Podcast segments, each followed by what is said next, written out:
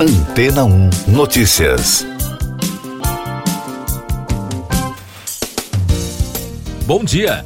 A China aprovou a construção de um laboratório que produzirá energia através da fusão nuclear até 2025.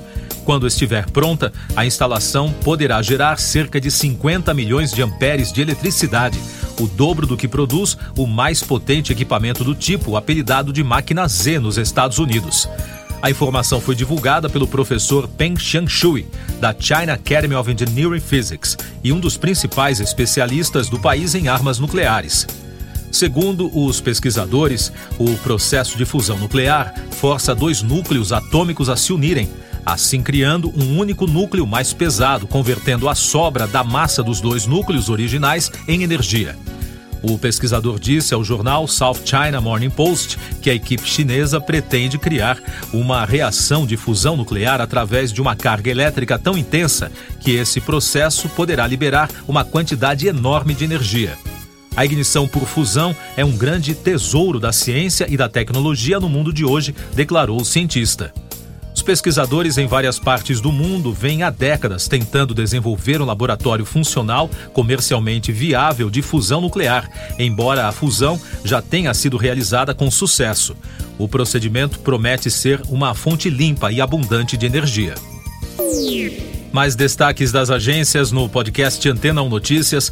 A Rainha Elizabeth II será sepultada na segunda-feira, no início da noite, em uma cerimônia privada na capela familiar da Igreja de St. George, no Castelo de Windsor, após o funeral de Estado que ocorrerá pela manhã, informou a Casa Real. Nesta sexta-feira, às sete e meia da noite, no horário local, os filhos, liderados pelo rei Charles III, participarão da cerimônia que é conhecida como Vigília dos Príncipes. O Conselho da Agência Internacional de Energia Atômica das Nações Unidas pediu à Rússia que retire os militares da usina nuclear de Zaporizhia, na Ucrânia. O texto apresentado pela Polônia e também pelo Canadá foi aprovado por 26 dos 35 Estados-membros, com votos contrários da Rússia e da China. As forças russas estão no controle da usina desde o início de março, logo após o início da invasão da Ucrânia. A presidente da Comissão Europeia, Ursula von der Leyen, disse que a União Europeia vai apoiar a Ucrânia na guerra contra a Rússia pelo tempo que for necessário. O país receberá um novo pacote americano de ajuda militar para reforçar a contraofensiva. A operação já permitiu às tropas ucranianas recuperar grande parte da região de Kharkiv.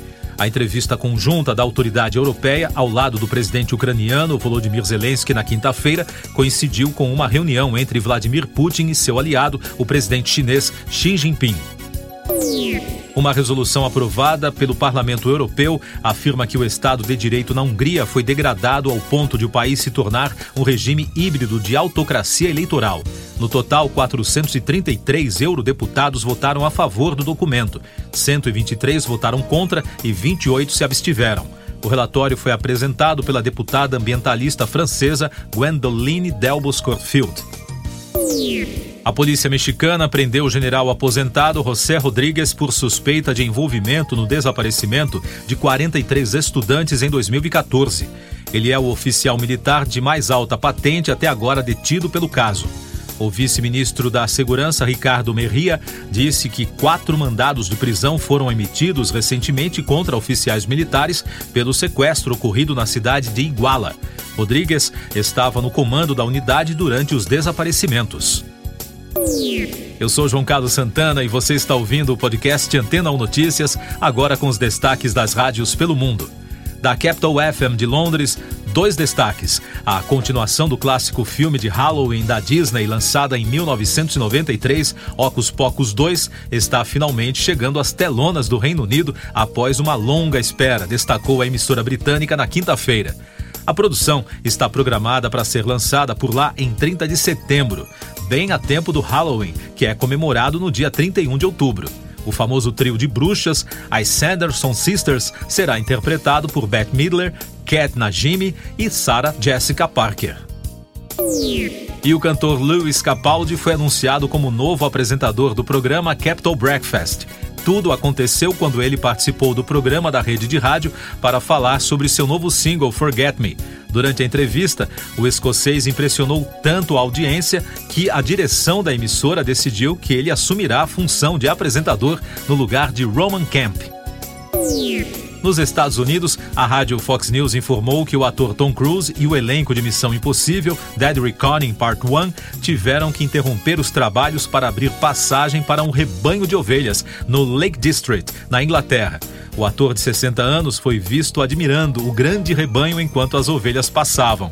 O sétimo filme da franquia está programado para ser lançado em julho de 2023.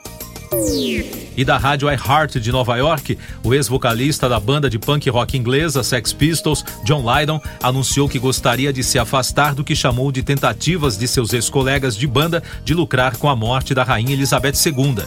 Já os músicos do grupo disseram que não sabem a que Lydon está se referindo.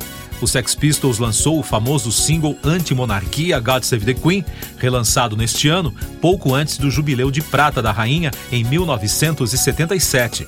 O autor da música acredita que é desrespeitoso lucrar financeiramente com a morte da monarca. Siga nossos podcasts em antena1.com.br. Este foi o resumo das notícias que foram ao ar hoje na Antena 1.